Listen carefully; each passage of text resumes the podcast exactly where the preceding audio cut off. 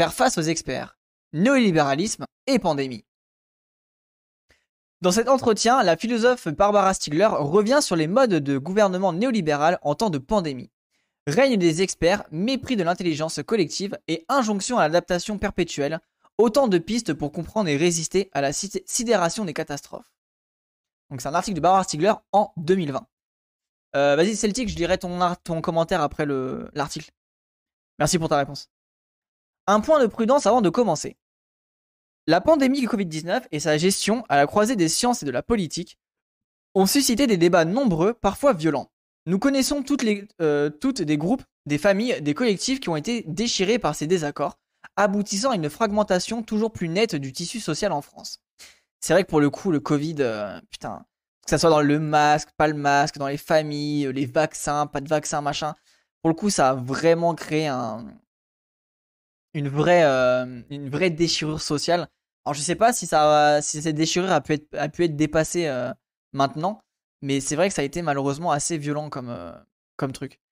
Tout cela est la conséquence directe de la politique d'un gouvernement qui fabrique le séparatisme comme l'envers stratégique du consentement, rendant encore plus difficile toute tentative de penser la situation autrement que sur le mode du clash. Oh, j'aime bien la tech. Ça, c'est intéressant de penser comme ça. Au sein du collectif de rédaction de Terrestre, ces désaccords existent aussi et ils ont donné lieu à des discussions parfois vives entre nous. Pour autant, nous avons toujours tenté de faire vivre ces, dissensus en les envisageant non pas comme des motifs de scission, mais plutôt comme des signes d'une vie intellectuelle et démocratique intense dont nous essayons aussi de témoigner dans nos colonnes. Ok, eh, en vrai, hyper intéressant la mise en abîme. Revendiquer la fécondité de ces dissensus pour mieux faire émerger une description juste et plurielle de la situation contemporaine, voilà aussi le signe d'un attachement à ce que Isabelle Stenger appelle l'irréduction, c'est-à-dire la méfiance à l'égard de toutes les thèses qui impliquent plus ou moins explicitement le passage de ceci et cela à ceci n'est pas n'est que cela ou et seulement cela. Ok, alors les gens, Isabelle Stengers a écrit un livre assez intéressant qui s'appelle Au temps des catastrophes, qui est plutôt basé, et surtout gardant en tête, c'est une des meufs qui a fait qui n'a pas cancel le Rouya Boutelja. Isabelle euh, Stenger, vous pouvez le trouver euh, normalement sur le, sur le site. Euh, Isabelle Stenger a fait un entretien avec euh, Boutelja, pour ceux qui veulent. Voilà, rencontre et discussion avec Ouria Boutelja sur le livre, autour des livres Les Blancs, les Juifs et nous. Donc, double, voire triplement basé Isabelle Stenger. Tenir ainsi à l'irréduction contre la réduction d'une situation à une explication définitive. C'est aussi résister à tout ce qui cherche à se draper dans la pureté de l'évidence, c'est-à-dire une vérité dévoilée. Ainsi, examiner la manière dont une thèse peut en faire balbutier une autre, la compléter, l'infléchir ou renforcer la pertinence. Voilà une toute autre affaire que cherche une thèse officielle ou une alternative qui relèverait enfin la vraie situation et de, de préférence tout, le vrai.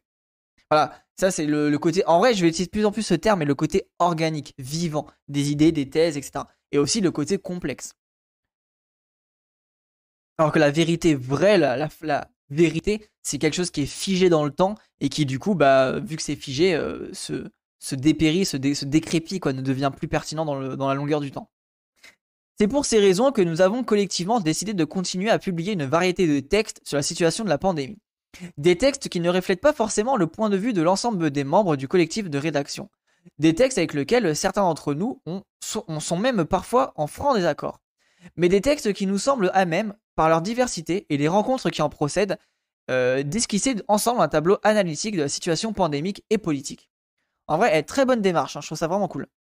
La tâche n'est pas facile, mais nous essayons de faire de notre mieux en respectant la temporalité qui est celle de la revue, celle du recul et de la réflexion, plutôt que celle de la réaction et, de la polémique.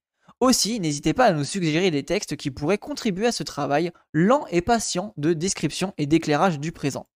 Bonne lecture, les méandres. Le collectif de la rédaction terrestre. Ok. Euh, du coup, c'est un entretien réalisé par, euh, par Aurélien Gabriel Cohen.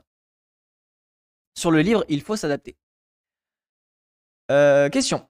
Dans un débat philosophique célèbre au début du XXe siècle, que vous étudiez en détail dans votre ouvrage, Il faut s'adapter, les penseurs américains Walter Lippmann et John Dewey s'opposent sur les, formes et les conditions du gouvernement en démocratie.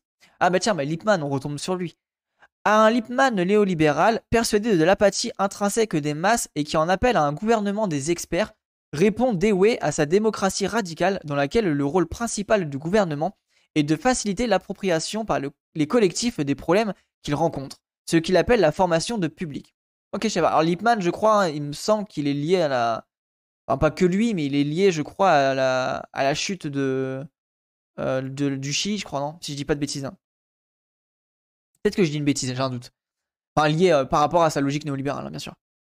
En quoi ce débat et les concepts de ces auteurs vous semblent-ils importants pour penser les modalités du gouvernement de la pandémie en France?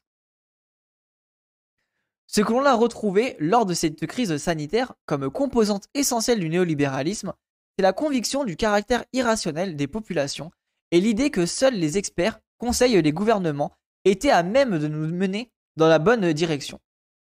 Euh, non, on colloque Walter Lippmann de 38 euh, qui a relancé le néolibéralisme. Ah ok, non, je confonds alors. Je confonds avec un autre gars. Euh, mais c'est pas Lippmann, c'était qui? Mais oui, c'est lié indirectement au Chili. Ah ok. Mais il y a, bah, si je crois que c'est Lippmann, mais il y a les, Chicago Boys, ça vient d'où? Oui, non, mais ben, oui, il y a Aliéné. Tout à l'heure, j'étais chez Léo et les Chicago, les Chicago, Boys qui ont une logique néolibérale, ils, se basent sur une pensée et je croyais que c'était Lippmann, tel que je confonds avec un autre gars qui se finit en Anne. Pour ça que, bref, peu importe. Euh, je pense être devenu ouvert à la réflexion, mais j'aborde des techs euh, avec pragmatisme. Ok, t'inquiète Celtic, je lirai ton commentaire après. Hein. Euh, ah voilà, c'est Friedman. Merci Solbemol, c'est Friedman. Ah, j'ai confondu. C'est Friedman, ok, ok.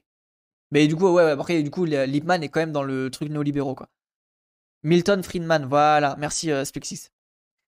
L'idée qui a prévalu, c'est que la science était du côté des élites et que toutes les décisions devaient être prises en haut lieu et dans le respect des cabinets. À quoi s'est ajoutée une deuxième idée typique du dispositif libéral, celle d'une nécessaire fabrication ou manufacture, pour parler comme Walter Lippmann, du consentement des populations aux décisions de la santé publique. La fameuse accessibilité, acceptabilité sociale des mesures gouvernementales qui était déjà au cœur du discours dominant dans le monde et la recherche depuis au moins deux décennies. Et ça, c'est pour ça que ça, je trouve que ça rebondit vraiment avec la, la pensée de, enfin, ça rebondit contre euh, la pensée de de Arturo Escobar, où justement Arturo Escobar explique clairement que les universitaires sont tout aussi importants euh, que les citoyens, et en gros la société civile et la société universitaire doivent euh, articuler ensemble pour avancer sur les questions. Et en fait, enfermer la science dans des cadres de pouvoir et dans des cadres de étatiques, enfin institutionnels, est une erreur fondamentale qui va justement nous, nous faire euh, perdre du temps, quoi. Et on le voit hein, depuis, euh, on le voit que bah, s'il n'y a pas des, des, secteurs privés qui investissent dans la recherche, la recherche n'a tellement pas de financement, elle n'est tellement pas mise en avant que le, ça, ça, avance moins, enfin ça avance plus lentement que s'il était ouverte au public comme à l'époque où tous les savoirs étaient disponibles par tout le monde et du coup bah, chacun pouvait ajouter sa patte à l'édifice et, et permettre de, d'enrichir la, pensée globale et la, la, réflexion globale de, l'humanité. Quoi. Dans la plupart des programmes de recherche, en effet, les sciences humaines et sociales sont désormais convoquées pour fabriquer l'acceptabilité sociétale, des innovations, elles-mêmes coproduites par les sciences dites dures et les sciences appliquées. La dimension critique des sciences sociales est niée au profit de leur instrumentalisation par l'agenda économique et technologique des forces dominantes. La thèse qui sous-tend cette conception dominante de la recherche, c'est que les populations sont toujours en retard sur le progrès et qu'il faut les réadapter sans cesse au flux incessant des innovations grâce à une ingénierie sociale qui corrige ces biais, pour certains hérités de longues histoires évolutives de l'espèce humaine. C'est la théorie actuelle du nudge, de l'incitation douce au changement de comportement, qui prolonge les analyses de Lippmann sur les retards des masses et sur les nécessaires prises en main par les experts. Voilà, et ça, c'est un truc qu'il faut critiquer du coup, c'est que dès que tu commences à dire oui, bon, on va éduquer la population avec un truc doux et compagnie, hop, trigger warning, ok, vous prenez les gens pour des débiles, euh, vous voulez appliquer un truc de pouvoir, et en fait, c'est juste du pouvoir qui est dissimulé euh, dans, des, euh, dans des choses plus douces, quoi. Mais finalement, si tu, si tu remontes au-delà de, cette vision-là, enfin, si tu à voir à peu près qui met ça en place, etc., bah, en fait, ça reste la structure de pouvoir qui applique d'une différente manière une forme de répression euh, parce qu'en fait, on le voit bien, la répression policière, c'est pas quelque chose qui, fonctionne, mais une répression un peu plus douce et appliquée avec une espèce euh, d'aliénation validée, d'aliénation voulue, entre guillemets, le désir d'aliénation, on pourrait presque dire, bah là, ça passe mieux, quoi. C'est le pouvoir, comme l'a théorisé Foucault, une action sur une action impossible. Ok, intéressant ça. Euh, Est-ce que c'est euh, qui laisse une part de liberté au sujet? Est-ce que c'est ça, ça, rebondit au, au biopouvoir ou pas? J'ai un doute. J'ai un doute. Mais ok, merci, je vais noter ça. Hop là. Oui, ça, ah oui, ok, c'est bien, le, bien le biopouvoir. Ok. Euh, mon, mon, mon, Foucault n'est pas trop rouillé. merci, euh, Dans le contexte de la crise sanitaire, cette doxa des élites dirigeantes a conduit à toute une série de manipulations de l'opinion, à laquelle on a dérivé des informations au compte-gouttes pour conjurer son irrationalité prétendue et sa tendance supposée à la panique et à l'affolement. Oui, on, a surtout fait aussi, euh, on a surtout aussi euh, créé une, peur en fait. On a créé une peur en annonçant euh, tous les jours dans les médias. Je sais pas si vous vous souvenez, mais dans les médias tous les jours c'était un comptage de morts quotidiennement quoi. Et c'est, enfin, psychologiquement c'est compliqué quoi. La gouvernementabilité. le nudge c'est un nouveau type de gouvernementabilité. Ok. hop, j'ai noté ça. Merci beaucoup pour. hop. Euh gouvernementé néolibéral. Merci.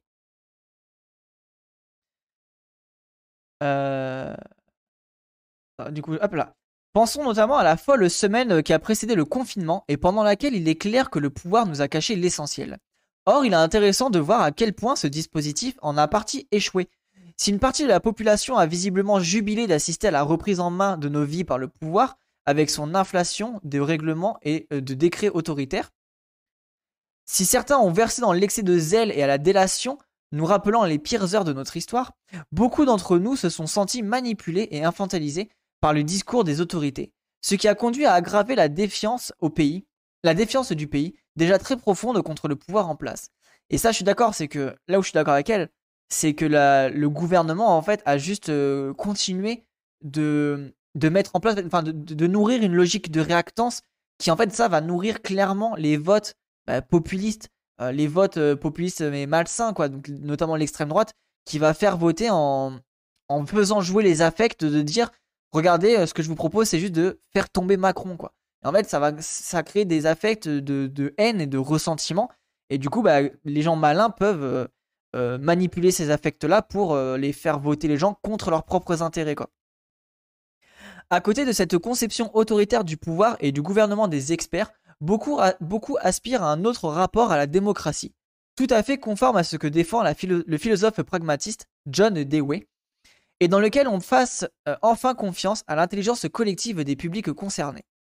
Ce qui suppose que le savoir scientifique sorte du secret des cabinets, des commissions et des hauts conseils pour être mis au centre de la cité et qu'il devienne l'enjeu d'une véritable enquête collective. Et ça, je suis vraiment d'accord.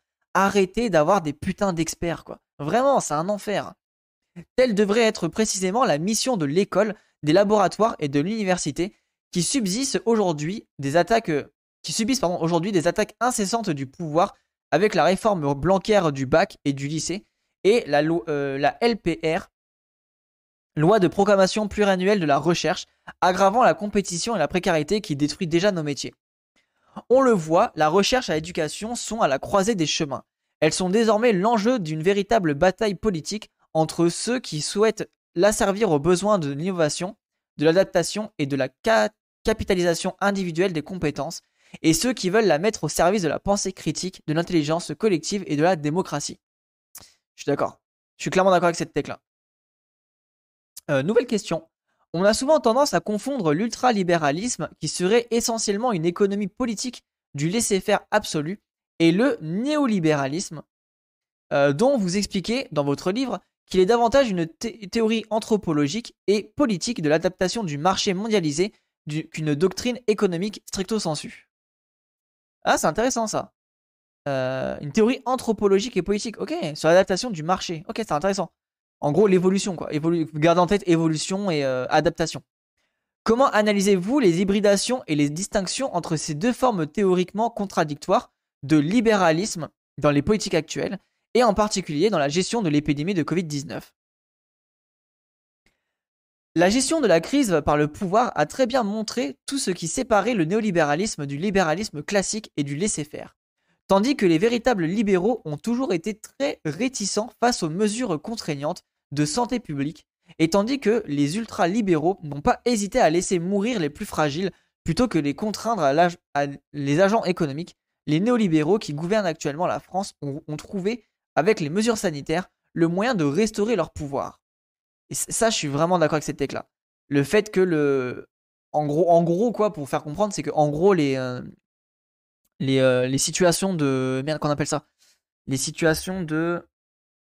Ah, les états d'urgence, quoi. Les états... Le problème, c'est que les états d'urgence sont clairement des... Euh, des logiques pour gratter du pouvoir. une fois que le, pouvoir est gratté, tu peux plus le récupérer, quoi. Voilà, ça, exactement, situation d'exception, c'est exactement ça. En gros, les situations d'exception, le problème, c'est que c'est utilisé un peu trop souvent et du coup, ça permet au pouvoir de, de réussir à grignoter le, le, pouvoir à la population. Le contrôle de la population et de ses comportements, par, par principe inadapté, par des règles de droit, la prise de pouvoir par l'éducation et par une certaine organisation du travail, pensée par les managers, l'adaptation à marche forcée au numérique et à ses innovations, la conduite du troupeau par le savoir des experts, le guidage disciplinaire, les des pulsions.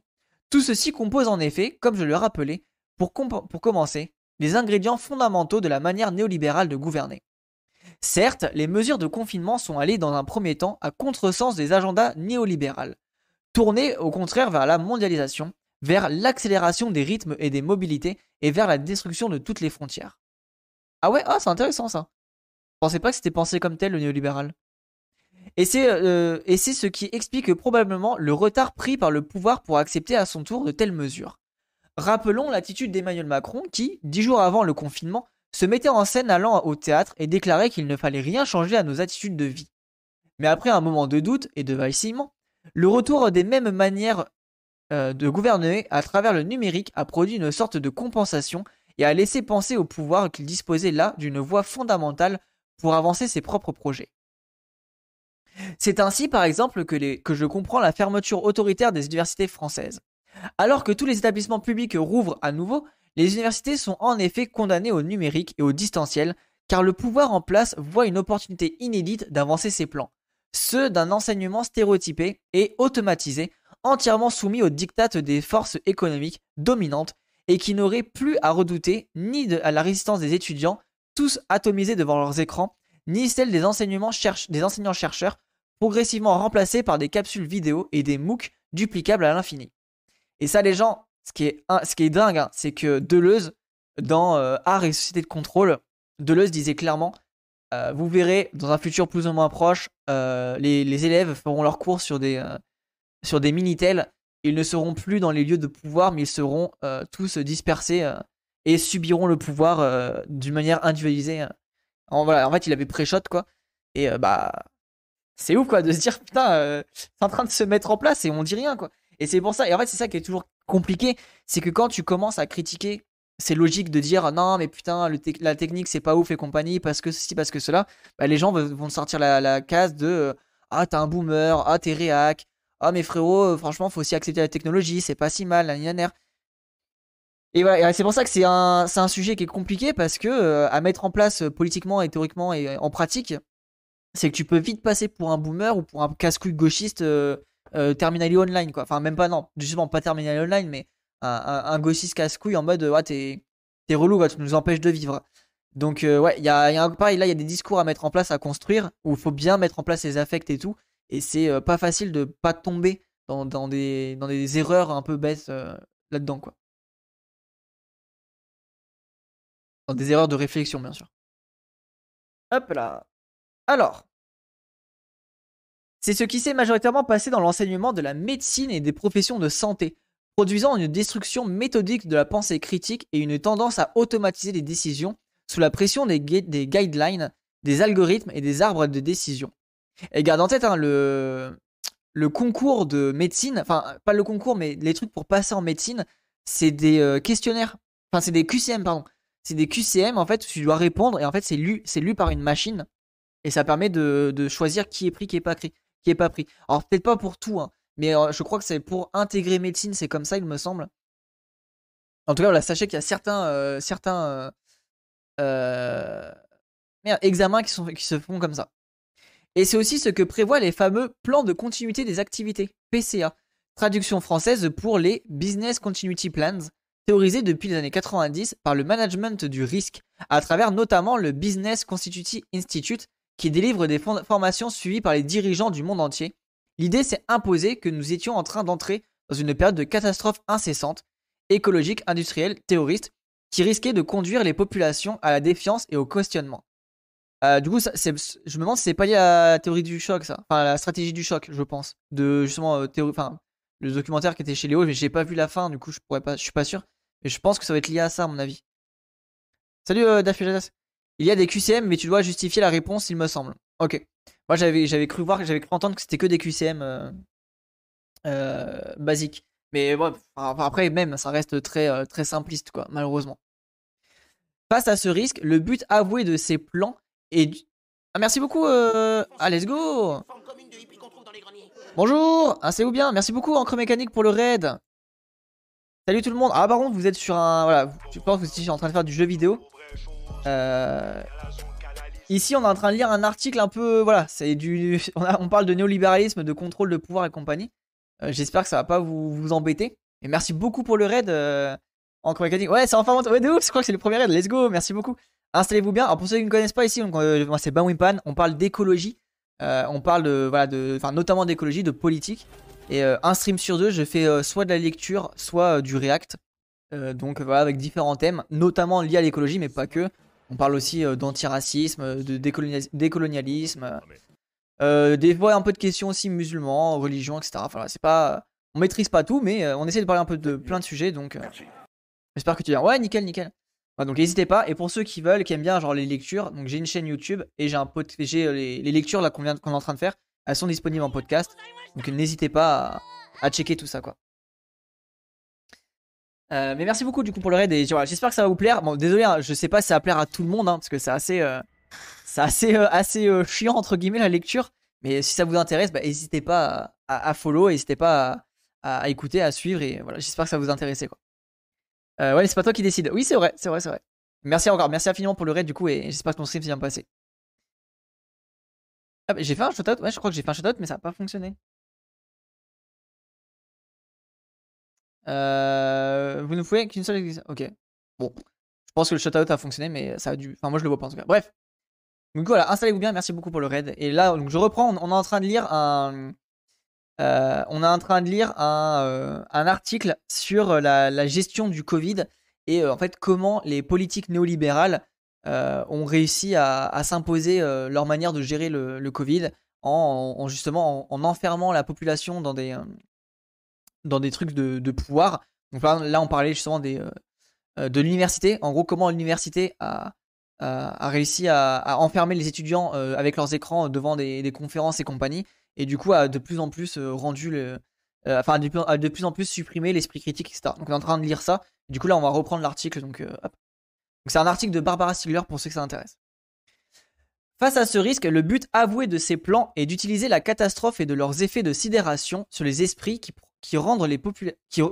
pour reprendre les populations en main.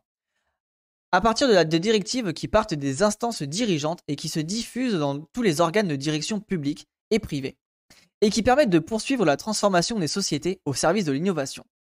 Rien d'étonnant dès lors euh, à ce que le pouvoir en place instrumentalise la, crise pour déployer ces vastes projets de rémunération des services publics. Euh, non, non, de numérisation, pardon. De numérisation des services publics, tant dans l'administration que dans la santé ou l'éducation. Donc ça, c'est ce qu'on disait tout à l'heure avec euh, les étudiants qui sont du coup ont subi en fait tout plein d'années d'études euh, pendant le Covid avec euh, des distanciels, des, euh, des cours complètement hachés, une grosse, grosse détresse sociale, beaucoup d'étudiants qui avaient des, des, pulsions suicidaires et compagnie. En bref, un, désastre total. Et bah tout ça aussi pour éviter que les, les, les gauchos de, de, la fac se politisent, quoi, globalement. Alors, nouvelle question. On entend de plus en plus, dans la bouche des gouvernants, une sorte d'injonction rampante selon laquelle il va falloir vivre avec le virus. Si tout cela part du constat évident que nous ne disposons ni de vaccin ni de traitement, il me semble que quelque chose d'autre se joue à cet endroit. A fortiori, si l'on considère d'importance des théories néolibérales dans l'idéologie gouvernementale dominante et dans ses techniques de gouvernement. Ah, en mode, euh, ah oui, euh, ça fait penser à un fameux truc de Thatcher, euh, il n'y a pas d'alternative. Je crois que c'est lié à ça. L'entrée en scène du virus produirait ainsi une complexification soudaine et brutale de l'environnement mondialisé, quelque chose comme une nouvelle version de cette grande société globalisée, globale, pardon, à laquelle Lippmann nous pensait collectivement inadaptés. Et là aussi, on commence à entendre dans les discours politiques la rengaine habituelle qui veut que toute crise, y compris une pandémie, soit aussi un défi à relever, une chance à saisir, une opportunité pour innover. En quoi la théorie néolibérale de l'adaptation joue-t-elle à votre avis un rôle dans les actualisations de ces impératifs? Euh, L'article, il est apparu en 2020. du coup, bah, du coup, il est paru avant les, vaccins, a priori. Euh. C'est très juste, il y a quelque chose de suspect dans ce discours selon lequel nous allons devoir apprendre à vivre autrement, c'est-à-dire à distance les uns des autres et rivés devant nos écrans. Ah, du reste là-dessus, il y avait un truc qui était intéressant. Euh, c'est quand a le terme, par exemple, quand le terme a été déployé de distanciation sociale, c'était hyper intéressant parce qu'il y avait un espèce de truc sémantique de se dire euh... Alors, je sais plus comment c'était expliqué, mais en gros, de dire qu'on était justement euh, séparés socialement, euh, avec un peu une espèce de, truc euh, où les bourgeois vivaient un peu dans leur côté et les prolos dans leur côté. En fait, il y avait un peu cette, cette logique de dire la distanciation sociale, c'est aussi la, distanciation des classes, de pouvoir vivre autrement. En fait, tu pouvais l'observer avec, par exemple, les, les, bourgeois qui étaient dans leur restaurant, etc. Et les prolos qui devaient juste bosser et, se mettre loin des autres, quoi. Ça vient des US social distancing. Ouais, ouais, mais ça a quand même un. Sémantiquement, ça a quand même une, euh, quelque chose de, de, puissant, tu vois. Et en fait, on aurait pu utiliser d'autres termes euh, que celui-ci, quoi. Merci pour le follow. Au fond, tous ces discours malsains sur la nouvelle culture que les Français devraient adopter et que les Asiatiques, eux, auraient déjà incorporé dans leur manière de vivre, dénotent une volonté des élites dirigeantes de détruire la société comme corps collectif susceptible de conflits et de résistance. Voilà, c'est ça. Et la Chine, euh, ils subissent. Hein les bourgeois qui ont fui Paris euh, et diffusé le virus. Ouais, par exemple, exactement, euh, Rhizome. En lieu et place des phénomènes sociaux qui portent toujours avec eux la possibilité du mouvement social, de la mobilisation et de la contestation, mais aussi une intelligence collective inventive qui résiste à la concentration du pouvoir dans les mains des seuls dirigeants. Les adorateurs de cette nouvelle culture du masque et de la distanciation rêvent d'une société dans laquelle ne prévaudrait que la compétition entre individus ou entre foyers privés tout bien séparés les uns des autres. Ainsi, de l'école, qui devient l'outil virtuel d'une capitalisation de compétences pour les descendants de chaque famille, mais qui perd toute dimension sociale et politique, celle d'une formation à la citoyenneté dans sa dimension nécessairement collective. Ah, c'est intéressant ça. Il est assez cocasse de se souvenir que les mêmes prônaient, au lendemain des attentats de 2015, l'éternité prétendue de la culture française, celle des terrasses de café où tout le, monde s'assemble et s'affiche au visage découvert. après, il y en a eu plus d'un hein, des contresens. Hein. C'était une autre époque, celle où il s'agissait d'abord d'affirmer notre identité occidentale contre celle menaçante venue de l'islam, de l'Orient. Et voilà, c'est ça. C'est qu'en fait, à chaque fois, tu as, un discours qui est mis en place euh, contre. Euh, un discours nationaliste qui est mis en place contre euh, bah, un fameux ennemi qui devrait arriver, soi-disant un ennemi. Et là, on l'a vu, euh, du coup, un article sur Blast, pour ceux que ça intéresse. Euh, un article sur Blast sur justement euh, comment les, profs, on leur enseigne l'islamophobie dans, leur, dans leur apprentissage, quoi. Donc, une dinguerie cet article, vraiment un enfer sur Terre. Ah, je l'ai pas lu, mais je suppose. Hein. que je le lise. 18 mois de mobilisation sociale hors du commun ont imposé au même chroniqueur une nouvelle urgence, celle de disqualifier la culture française elle-même dans sa dimension contestataire politique et révolutionnaire.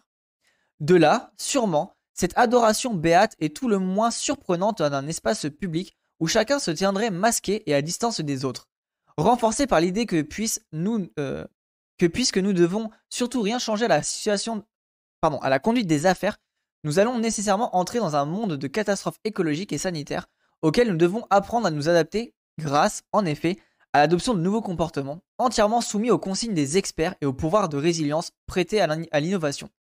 Et vous voyez, le côté aussi euh, euh, isolement social et compagnie, c'est vraiment la, logique même de continuer de nous isoler, de nous individualiser, et du coup de nous sortir de notre puissance politique. C'est vraiment toute cette logique-là qui est installée petit à petit. Plus on est isolé, moins on est fort politiquement et moins on peut du coup euh, bah, agir et transformer la société.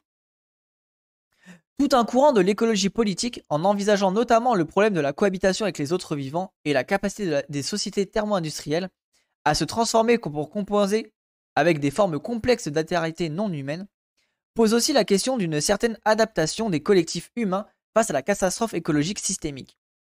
S'agissant du virus, euh, c'est une nouvelle question, pardon. S'agissant du virus, l'une des hypothèses avancées sur son surgissement, propre d'ailleurs de l'interpréter euh, comme une alerte face à la catastrophe en cours, une idée encore renforcée si l'on considère que son émergence s'inscrit clairement dans les structures d'exploitation industrielle et capitaliste du monde. On peut penser notamment, au, ça, ça fait penser aux zoonoses, le fait que les, euh, les zoonoses, en gros, c'est le fait que les, les maladies des animaux, enfin non humains, se transmettent aux animaux humains. Et ça, c'est vraiment la logique euh, capitaliste, c'est que les animaux, enfin, en détruisant les environnements euh, des animaux non humains, on, a du coup des, des, connexions qui se font qui ne devraient pas se faire. Et de ce fait-là, les, les maladies peuvent se transmettre et on appelle ça des zoonoses. Merci pour ton follow, TomTom. Enfin, ton TomTom. Dans cette perspective, ce nouveau virus agirait en quelque sorte comme un appel à nous adapter, ou plutôt à composer autrement avec un milieu monde qui nous signalerait de plus en plus explicitement la toxicité et l'inadéquation de nos manières de l'habiter.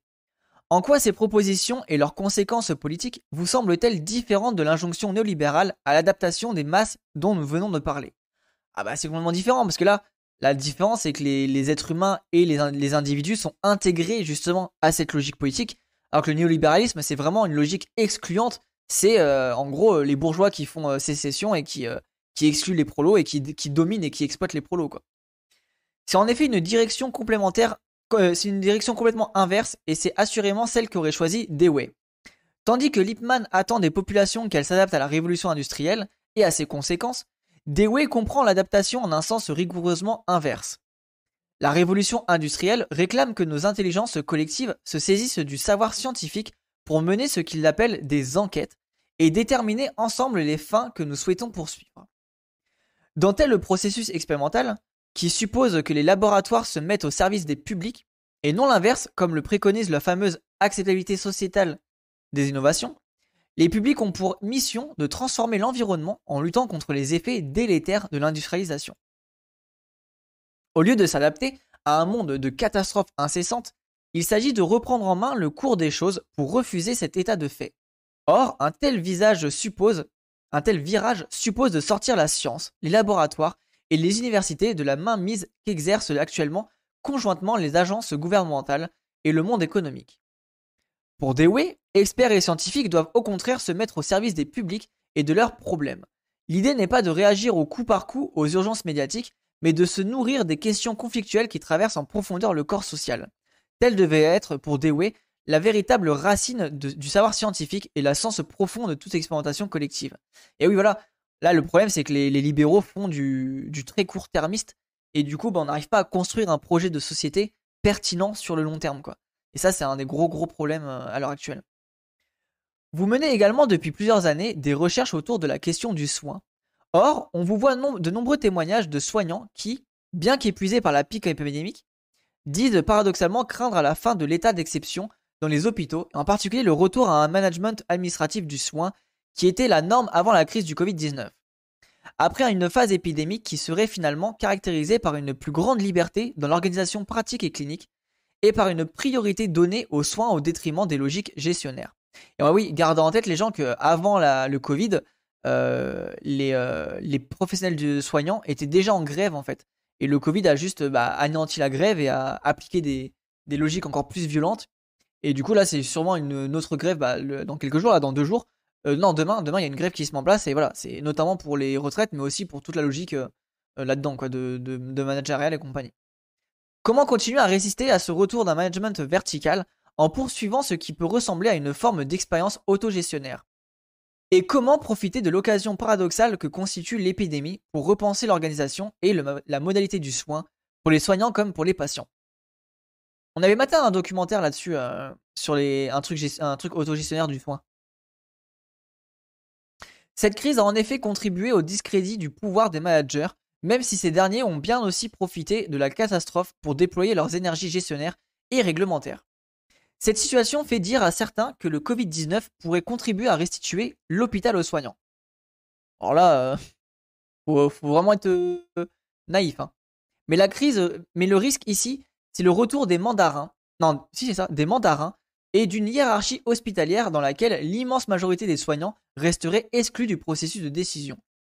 La seule solution à mes yeux, c'est que les publics se constituent au sens déoué, c'est-à-dire à des instances clairement politiques alliant soignants, chercheurs, patients et citoyens qui se battent dans les arènes sociales et politiques pour imposer une autre rapport à la recherche et à la santé.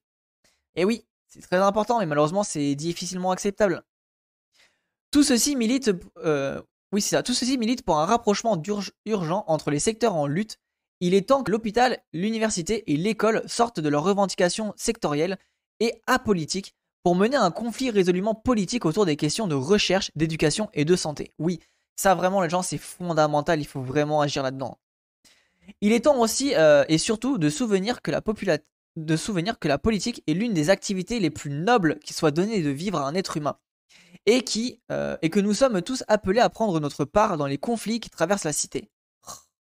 J'aime bien en vrai cette tech là, de dire les gens, hey, la politique c'est nous en fait, la politique c'est nous, euh, go modifier la société. De ce point de vue, je retiendrai, je retiendrai une seule grande leçon positive de cette pandémie. Elle a contribué à faire de la santé publique, et je l'espère aussi de la recherche, une question résolument politique, n'intéressant plus seulement les experts et les spécialistes, mais l'ensemble des citoyens.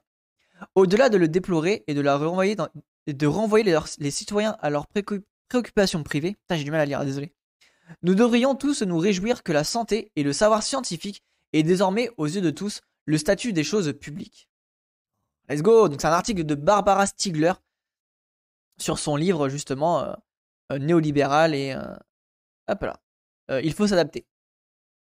Et un article du 26 juin 2020. J'espère que ça vous a plu.